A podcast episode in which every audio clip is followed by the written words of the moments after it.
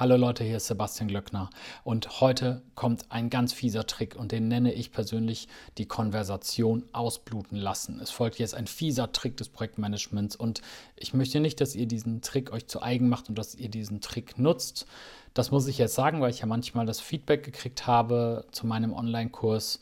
Er benutzt irgendwelche fiesen Tricks, um Leute zu manipulieren oder so. Nee, das ist nicht so gemeint, sondern ich möchte nur erklären, wie diese Tricks funktionieren.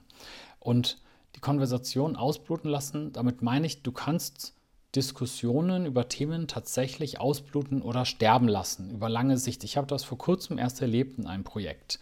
Und zwar, irgendjemand hat keine Lust an einem Thema zu arbeiten, er stellt immer wieder komplizierte Nachfragen oder er antwortet erst nach zwei Wochen auf E-Mails und sowas bewirkt dann halt, dass das Projekt oder das Teilprojekt nur sehr, sehr langsam bis überhaupt nicht vorangeht und das kann sich manchmal dann über, über Wochen oder Monate ziehen.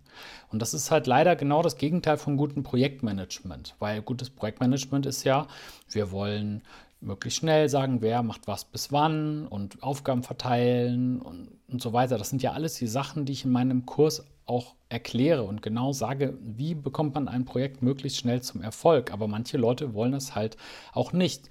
Menschen versuchen zum Beispiel dann Informationen vorzuenthalten, die für die Fortschritte des Projektes notwendig sind. Ja, also der Kollege oder die Kollegin hält irgendeine Excel-Tabelle zurück oder er schickt sie dir viel, viel später, als es nötig wäre.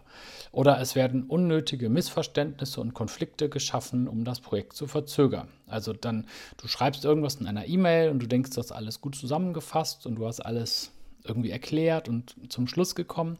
Und dann gibt es dann halt immer dann diesen einen Kollegen, der dann dich nicht so leicht korrigiert, sondern der sagt, nee, das ist alles falsch, das sehe ich alles anders.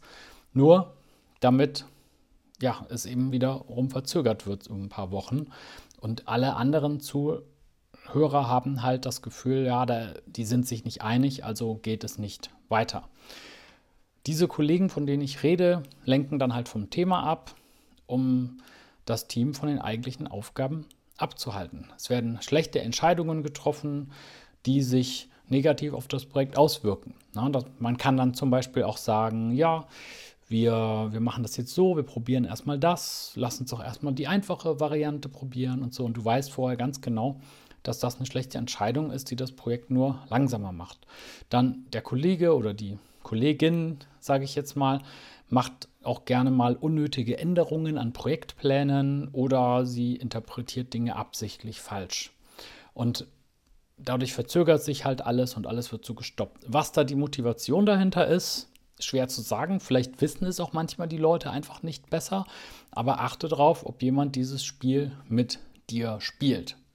Bewusst oder unbewusst. Ja, also ob jemand dir immer wieder reingrätscht und das ist auch oft unbewusst. Die Leute wollen das nicht machen unbedingt. Ja, ich habe es jetzt mal so böse dargestellt, aber man kann halt wirklich, wenn eine Person im Projekt möchte, dass das Ganze verzögert wird, dann schafft die das auch meistens.